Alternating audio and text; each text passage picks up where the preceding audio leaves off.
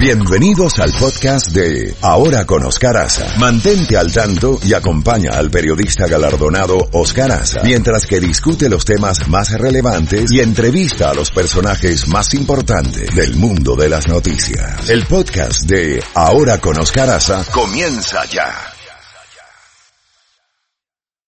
Levántate en la mañana con más música.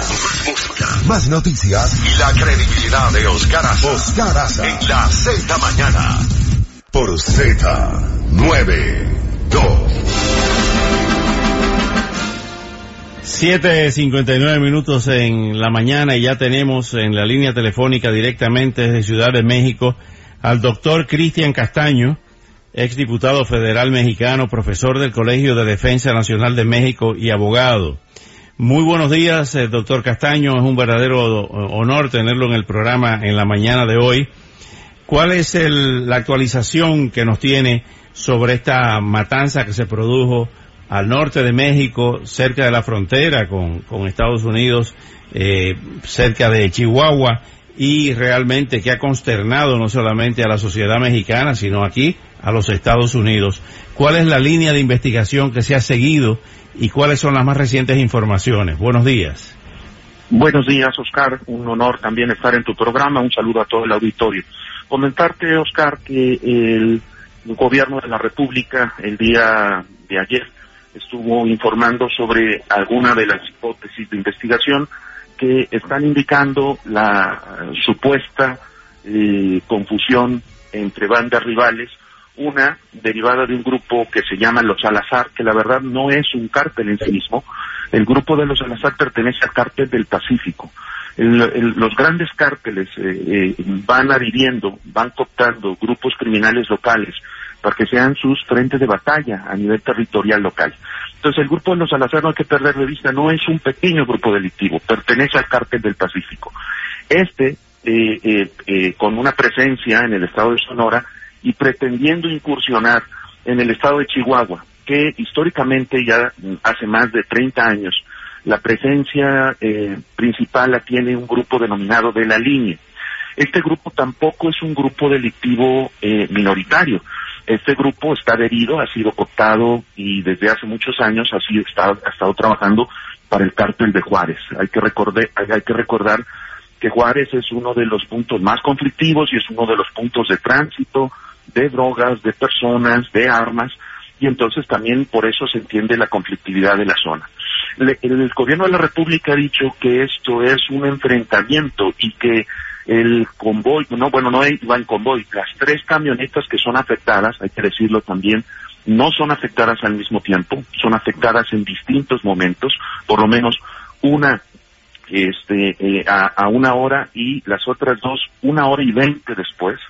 Eh, eh, este tipo de eh, incidentes, de datos, de información, en donde se tiene la evidencia de que no es la agresión al mismo tiempo, de que por lo menos una de las mujeres salió de su camioneta para avisar que había mujeres y niños, y la otra evidencia de que hubo un acercamiento de los criminales para ultimar a sus víctimas, encontrarse una chequera delante de las camionetas, eh, presentan dudas, serias dudas sobre lo que ha dicho el gobierno y familiares de esta comunidad, de esta red familiar muy importante, muy querida en esta zona de la comunidad de mormones de los Evarón, han dicho que no es posible aceptar esa hipótesis de confusión. Es decir, tenemos dos eh, hipótesis distintas, una del gobierno de la República que nos dice que esto es una confusión eh, entre bandas criminales y es una agresión pretendiendo o suponiendo que estas camionetas pertenecen a grupos criminales y la familia Levarón diciendo que esto no es posible, que hay evidencia de que hay además este, un acercamiento de criminales para ultimar a víctimas que queman una camioneta de manera, de manera intencional y que eh, sabían perfectamente eh, las personas que iban, que eran mujeres y niños, estamos hablando de nueve víctimas y de siete personas, siete niños más heridos, y como lo has dicho, es un hecho que ha conmocionado al país y a la comunidad internacional, Oscar. Doctor Castaño, dos preguntas que se siguen haciendo de, este lado, aquí en Estados Unidos. Una de ellas, ¿por qué la falta de protección en esa zona, de presencia la ausencia, más bien, eh, más que presencia, de las autoridades policiales y militares, primero. Y segundo, ¿cómo han sido interpretadas las palabras del presidente López, Obrador diciendo que esto se combate con abrazos, no con balazos? Bueno, lo primero que hay que decir es de que en la estrategia del gobierno de la República que hoy, eh, pues ya muchos incluso actores, instancias serias que habían en un principio eh, eh, expresado su adhesión al modelo de que estaba presentando López Obrador, hoy está presentando serias dudas. ¿Por qué? Porque el, gobierno de López Obrador ha renunciado al fortalecimiento de las instancias policiales locales. Hay que recordar que en el país tenemos casi 400 mil policías eh, federales, estatales y municipales, de los cuales 360 mil son estatales y municipales. Se ha renunciado a ese estado de fuerza, se ha renunciado a 360 mil elementos y en, virtud de ello se ha querido suplantar con un modelo de la Guardia Nacional que la mayoría es personal militar que ya estaba en las calles y Policía Federal que ya estaba en las calles y que hoy no asciende a más de 120 mil. Fíjate, nada más son, estamos hablando de la renuncia a 360 mil para apostarle a 120 mil, pretendiendo que 120 mil elementos de la Guardia Nacional van a garantizar el control territorial y la protección de la vida, del patrimonio y de la integridad de las personas. Esto es verdaderamente inalcanzable. Y el discurso de eh, este eh, abrazos no balazos y voy a hablar con las abuelitas y con las mamás de estos niños que se portan mal, pues Oscar, verdaderamente esto sí es vergonzoso y es risible cuando estamos viendo criminales con armas de alto poder que se acercan a mujeres y niños y de manera totalmente eh, eh, eh, pues irracional, no hay otra palabra, es irracional, pueden ultimar a seres humanos con esta sangre fría. Entonces, el discurso se cae, Oscar, el discurso, las palabras, se las lleva el viento porque hoy los hechos están demostrando que se requiere mucho más que abrazos, mucho más que hablar con mamás o con, con abuelitas, como acusó, sentenció el presidente López Obrador, que iba a hablar con las mamás y las abuelitas de estos criminales para que ya se portaran bien. Pues esto eh, eh, verdaderamente, mira, eh, se convierte en discurso político. Se requiere realmente un diseño de un modelo de seguridad nacional que pueda generar una coordinación con todas las instancias, no solamente las federales, porque apostarle solamente, insisto, a una instancia federal se va a equivocar el país si no fortalecemos las estructuras estatales y municipales, además de las fiscalías. Yo les, te dejo nada más el dato, la fotografía que se difundió, fíjate, es la primera vez que un canciller se presenta en una escena del crimen, evidentemente por la connotación binacional de, de los ciudadanos y de las personas que han sido agredidas, pero este, estaba el canciller, estaba personal de la Secretaría Marina, personal de la Secretaría de la Defensa y las instancias investigadoras locales brillaban por su ausencia, por lo menos en el primer arribo para las primeras investigaciones de este incidente, Oscar. Eh, estamos conversando con el doctor Cristian Castaño, abogado mexicano, exdiputado federal, profesor del Colegio de Defensa Nacional de México.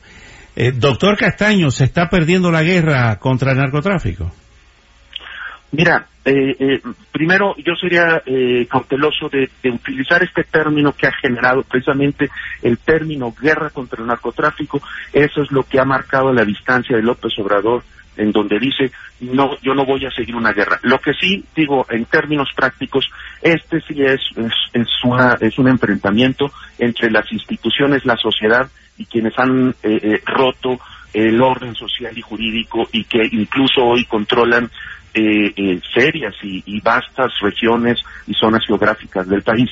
Lo que está, lo que se está demostrando es de que está, se está perdiendo porque no hay una estrategia porque hay discursos, hay buen, a lo mejor hay buenas intenciones en algunos de los que eh, forman parte de, los esfuerzos institucionales, pero cuando no hay una estrategia, cuando no se tiene claro qué hacer, que en este caso sería la unificación de todas las fuerzas del orden institucionales, el, trabajo y desarrollo de inteligencia estratégica, las alianzas de gobierno federal, estatal y municipal, y este el combate a la impunidad, que este es uno de los eh, les doy un dato nada más. En, en México hoy, eh, por eh, la encuesta de victimización que hace el INEGI, que es una de las instituciones más serias de investigación estadística en el país, estamos hablando de que de 100 delitos solamente reciben una sentencia, cerca de cinco, entre tres y cinco delitos reciben una sentencia condenatoria. Estamos hablando de una impunidad cerca del 95%. Eh, estamos hablando de toda la, gama de delitos, no solamente de delitos de alto impacto. Pero esto demuestra que hoy también está fallando el sistema de justicia penal, que están fallando las fiscalías y las instancias investigadoras, que están fallando este, eh, eh, todas las, las, cadenas que deberían de estar vinculadas para garantizar la procuración y la impartición de justicia. Entonces, creo que son distintos puntos de vulnerabilidad eh, podríamos identificar distintos puntos que pudieran sí eh, generar un fracaso absoluto si no se corrige el rumbo. Doctor Cristian Castaño, muchísimas gracias por estos minutos y hasta una próxima oportunidad. Con todo gusto, Oscar, un saludo a ti y a todo el auditorio. Gracias. Eh.